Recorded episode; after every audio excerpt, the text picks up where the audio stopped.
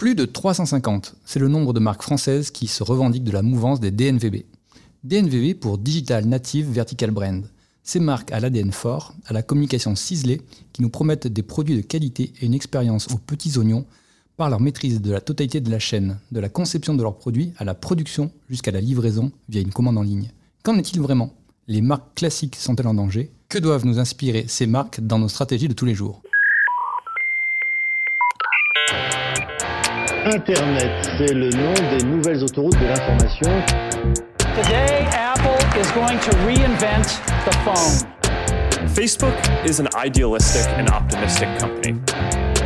Il ne se déconnecte jamais. Bonjour et bienvenue sur le podcast Digital Session d'Altavia Aura. Je me présente, je suis Laurent Bourgeois, DGA et Planner Strat chez JetPulp, la BU digitale d'Altavia Aura. Je suis votre guide tout au long de nos 30 minutes mensuelles pour creuser un sujet tendance digitale avec un expert. Vous êtes prêts? C'est parti Alors aujourd'hui, pour notre troisième session, j'accueille Charlène Verquinvilk, qui est planner strat chez nous pour parler des DNVB et de leurs impacts sur les marques historiques et leur mode de distribution. Charlène, bonjour et bienvenue. Hello Laurent.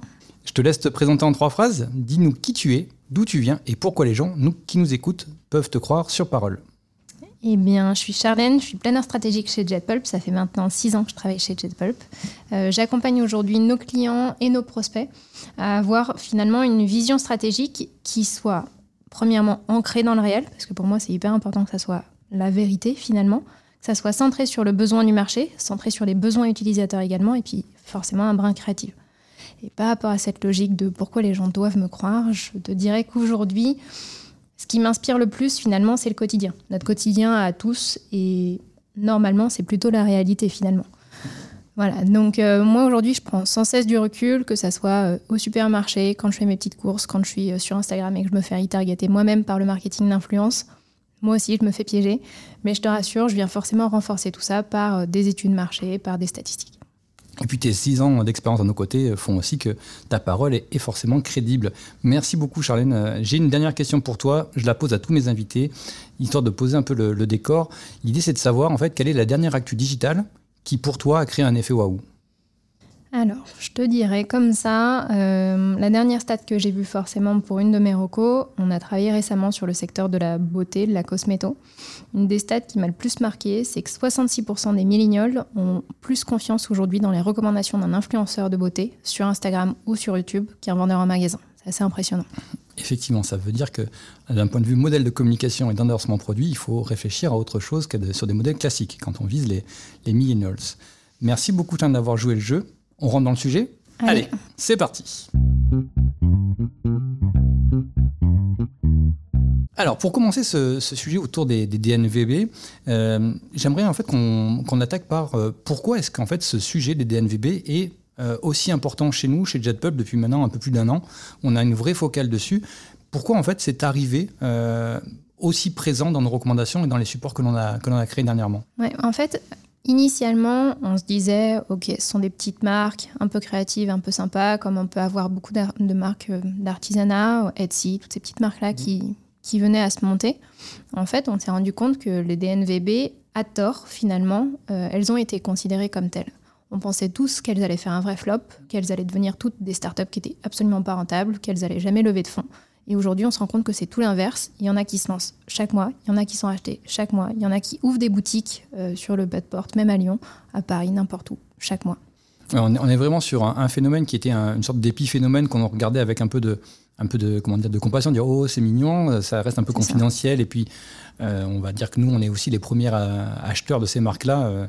On avait fait, on a fait le l'exercice une fois euh, avec une conférence qu'on avait menée, euh, faire Mhm. la liste de ce qu'on avait sur nous qui était des, issus des DNVB. Au final, effectivement, il y en a beaucoup. Euh, et que au final, ce sont des marques qui aujourd'hui ont pris euh, une, une vraie légitimité sur le marché, ont pris une vraie place et sont en train de venir chercher euh, les marques historiques sur leur propre, leur propre terrain. C'est ça. Après, ce qui est certain, c'est que ces marques aujourd'hui, elles sont hyper créatives. Finalement, aujourd'hui, elles viennent grignoter quelque part du marché, elles viennent vraiment bousculer les acteurs traditionnels. Et à titre d'illustration comme ça, en 2019, on était sur 175 DNVB, en 2020, on est sur près de 300. Et on se souvient tous d'une expérience avec une DNVB, sauf qu'en fait, on va pas forcément mettre le terme DNVB derrière la marque. Bien sûr. ouais. Et c'est vrai que même les chiffres qui sont sortis, je crois, au mois de septembre, sont, sont encore plus importants que ça, puisque c'est 350 le nombre de DNVB françaises qui, euh, qui, euh, qui évoluent sur le marché. Donc c'est effectivement super, euh, super important.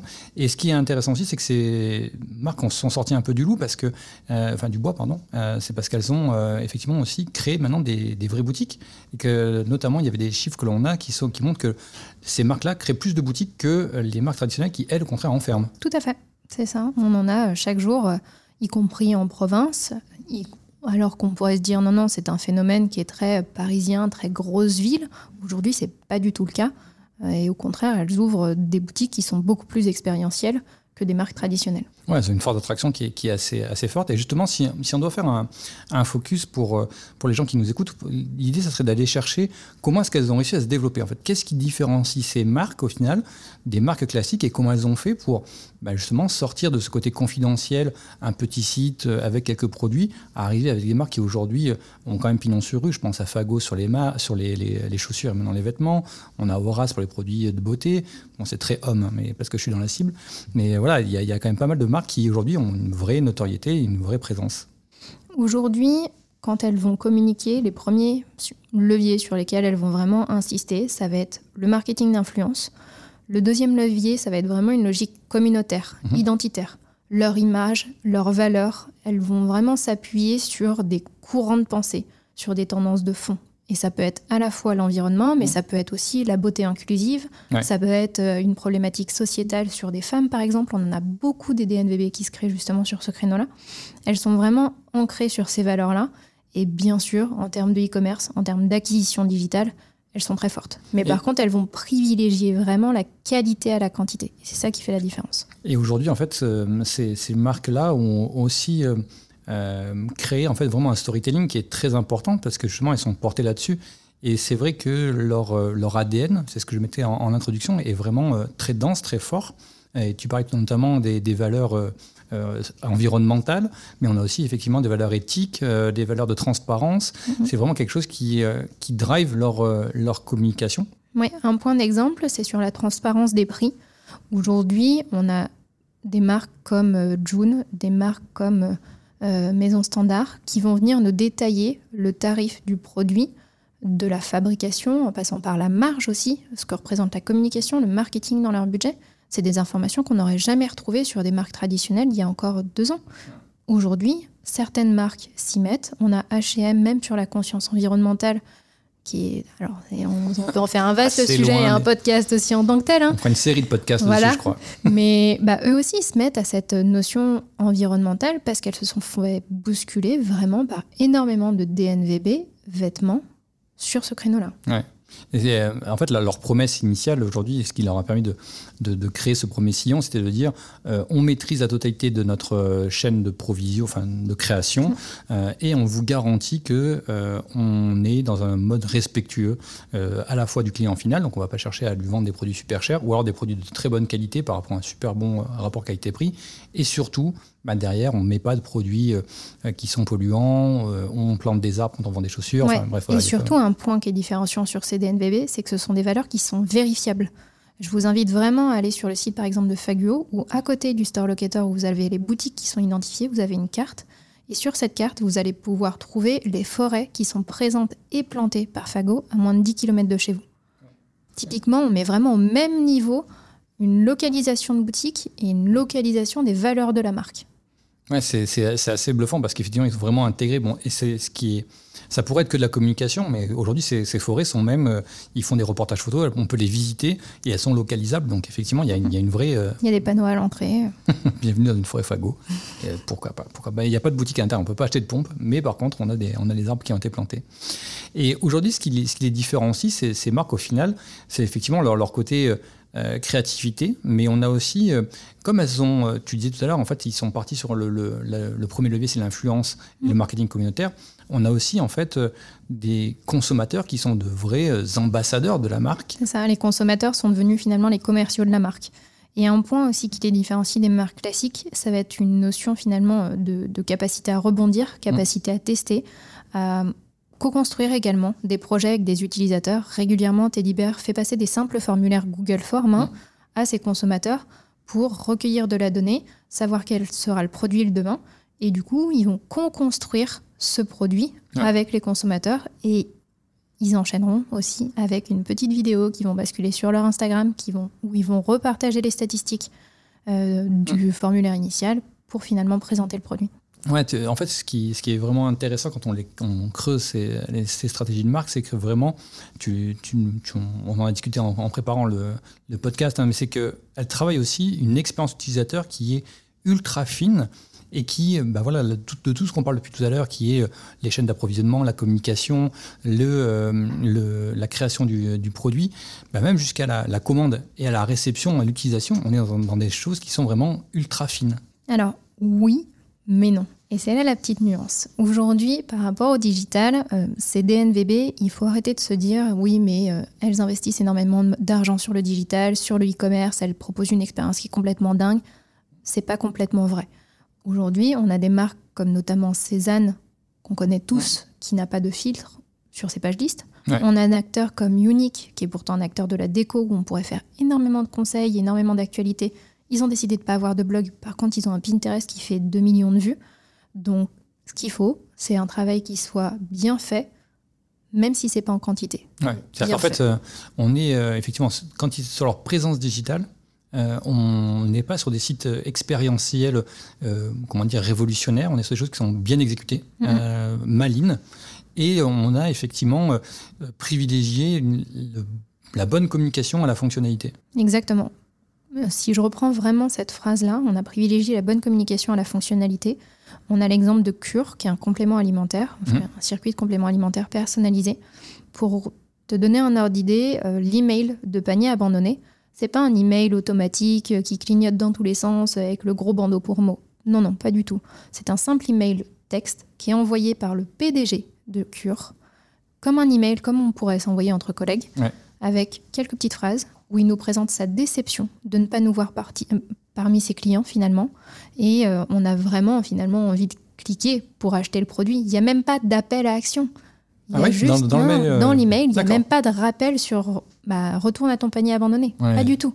On est vraiment sur une logique presque de, de culpabilité. Ouais. On a envie de te compter parmi nous, bah viens, viens Laurent, acheter euh, notre bon complémentaire. Ouais, mais en fait, il- en fait, ce qui est vraiment intéressant, c'est qu'ils sont dans l'excellence de la communication. C'est-à-dire que c'est tellement bien fait, euh, tellement bien exécuté qu'effectivement, ça nous, ça nous met face à notre, euh, comment dire, notre euh, décision de ne pas avoir acheté. Donc forcément, Mhm. ça, ça peut fonctionner. Effectivement, c'est c'est assez, c'est assez bien vu.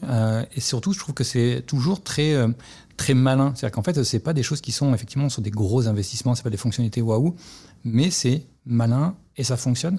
Et on a une marque qu'on adore tous les deux. Euh, moi, j'ai la chance de dormir dessus, en plus, pour être tout de, Teddy complète- Bear. Voilà, exactement, pour, être, pour aller sur euh, la marque Teddy Bear. Et aujourd'hui, bah, effectivement, leur expérience en ligne, euh, on l'a utilisée euh, en, en termes d'inspiration pour des recommandations, elle est vraiment particulière. Est-ce que tu peux rentrer un peu dans le détail et nous dire, bah, voilà, le site Teddy Bear, typiquement, comment est-ce qu'il est fait et qu'est-ce qui fait qu'il est différent en fait des autres? Alors, je vais surtout parler des petites astuces qui font la différence. Ouais. Aujourd'hui, Teddy Bear, euh, sur le header, au niveau de la navigation, vous allez retrouver les produits. Juste à côté du logotype, vous allez retrouver un, un élément qui s'appelle Estimer ma livraison. Donc, depuis la navigation, vous allez pouvoir simplement, en renseignant quelle typologie de produit vous cherchez et votre adresse, vous allez pouvoir avoir une date de livraison. J'ai encore fait le test tout à l'heure sur un matelas avec 10 dimensions qui sont pas standards du tout. On me propose une livraison à demain. Voilà, c'est impressionnant.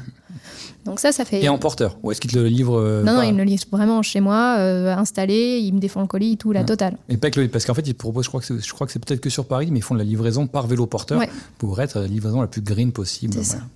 Euh, donc Teddy Bear, ce qui fait la différence, ça va être le menu, même au niveau des filtres aujourd'hui, euh, par rapport aux avis, quand vous allez euh, sur la, sur la fenêtre pour vous renseigner sur est-ce que le produit vraiment est adapté à moi, est-ce que c'est pas une marque juste comme ça que j'ai vu à la télé ou sur les réseaux sociaux, bah, vous allez pouvoir filtrer, même sur les avis postés par les ostéopathes.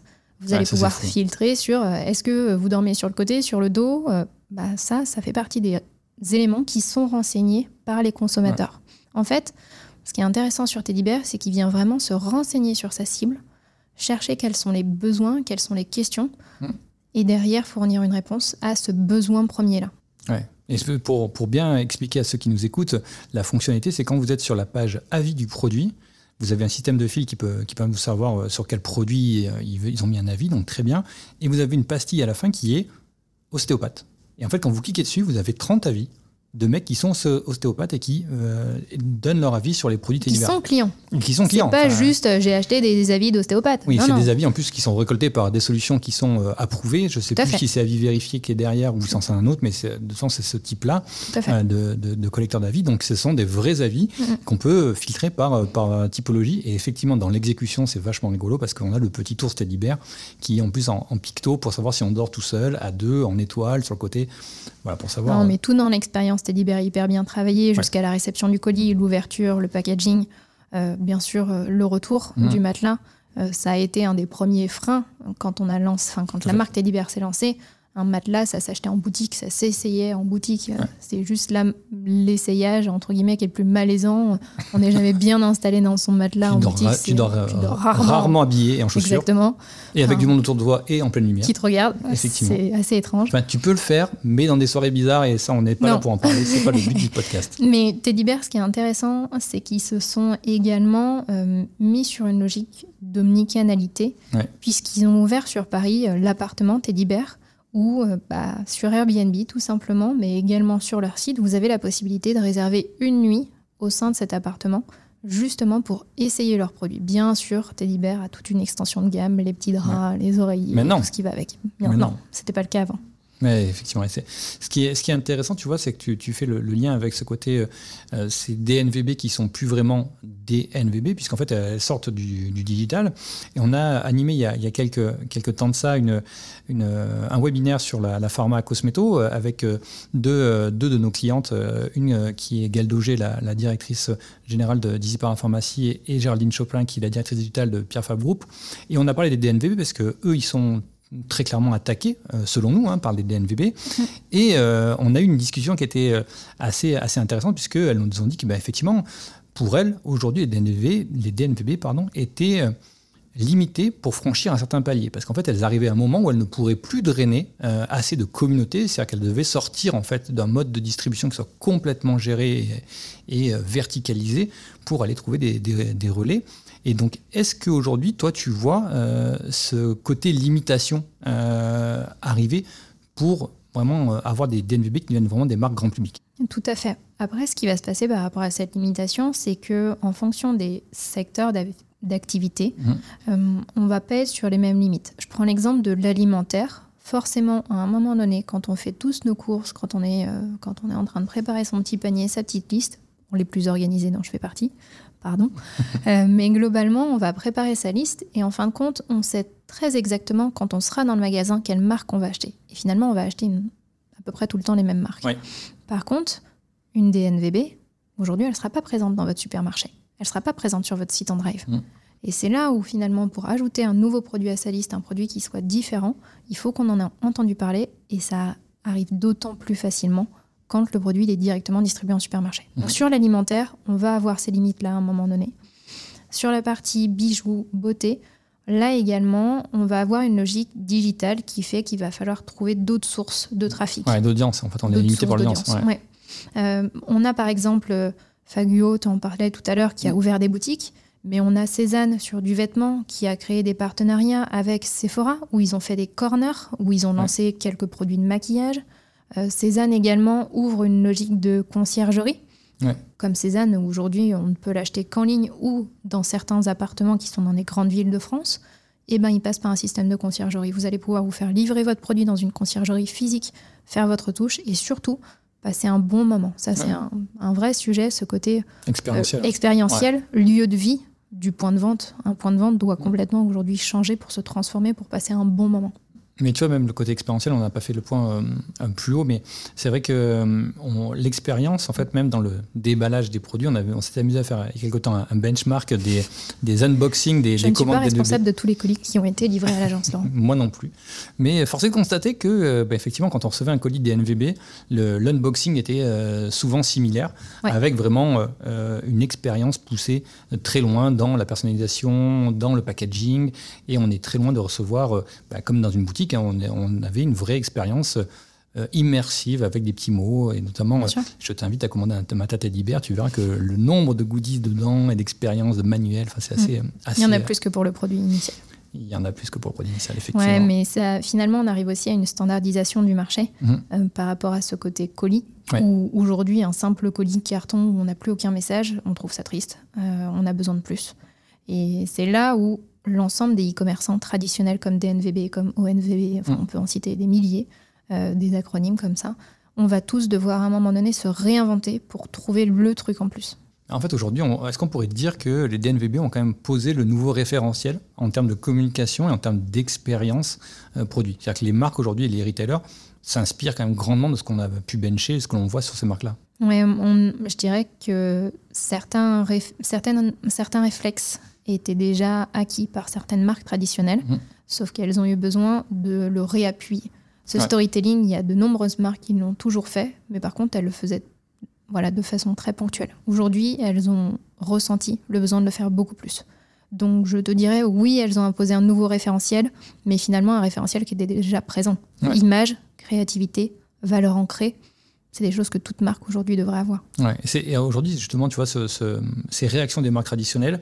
euh, donc, effectivement, tu disais qu'il y y a ce euh, retour de la valeur, et notamment par toute la mouvance aussi RSE hein, qui, est, Mm. qui est derrière. Donc, avec plus ou moins de- d'ironie des, des valeurs de, H&M qui, sont, qui ont débarqué là dernièrement. Donc, euh, très bien. Euh, mais on a aussi des, des, des réactions beaucoup plus euh, entrepreneuriales de ces marques traditionnelles avec les, les DNVB. Ouais, on a par exemple des co-brandings qui ont été Mm. faits. On a la marque Habitat qui a fait un co-branding avec Fagio.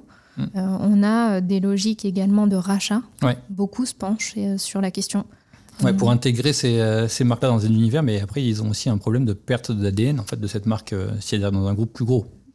Ça dépend. Ça dépend comment elles le font. On a euh, Carrefour qui a racheté Dashbox, on a Mm. Joe et Monoprix. Euh, Il y a des exemples vraiment sur l'ensemble des secteurs d'activité. Euh, souvent, ce qui se passe, c'est qu'il y a une logique de digitalisation de la marque traditionnelle. Et parfois, il y a cette aspiration complètement de la marque euh, finalement des NVB pour révolutionner le Ouais. service initial.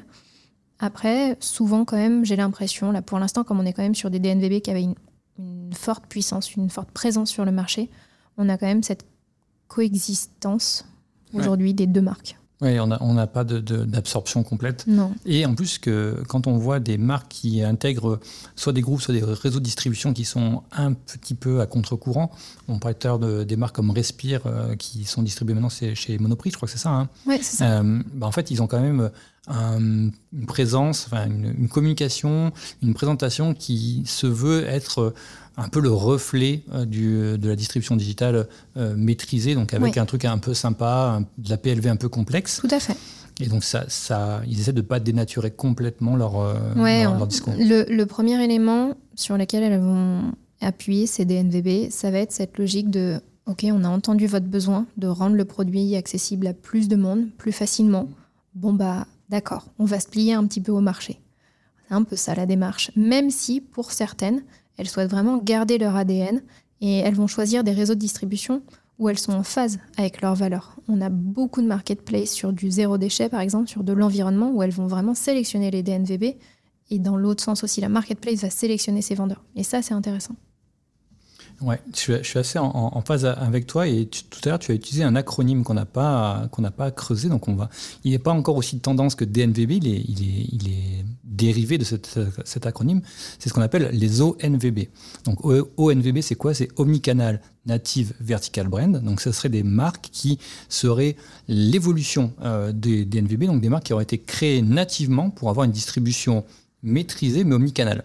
Donc il y a notamment deux marques, euh, que le, que- notamment une, pardon, une qui est vraiment connue euh, aujourd'hui, qui a fait beaucoup de bruit parce qu'elle a fait une jolie levée de fonds, c'est la marque Kabaya, euh, donc euh, avec les bonnets et surtout les sacs. Et si vous avez un compte Instagram et que vous êtes dans la cible, si vous n'avez pas vu passer une pub, c'est qu'il y a, Il y a un vous êtes- problème. vous n'êtes pas connecté depuis longtemps. Il y a aussi les marques de chaussures comme Bobby's qui, qui ont cette distribution-là. Et en fait, qu'est-ce qu'elles ont ces marques de plus que les, les DNVB C'est qu'elles ont intégré dès leur création la logique de distribution externalisée, enfin en partie, par des réseaux qu'elles maîtrisent, mais d'un point de vue logistique d'un point de vue organisation d'entreprise, maîtriser et internaliser toute une distribution, c'est pas la même chose que de pouvoir penser euh, de l'avoir en interne, mais aussi d'avoir des canaux de distribution externes.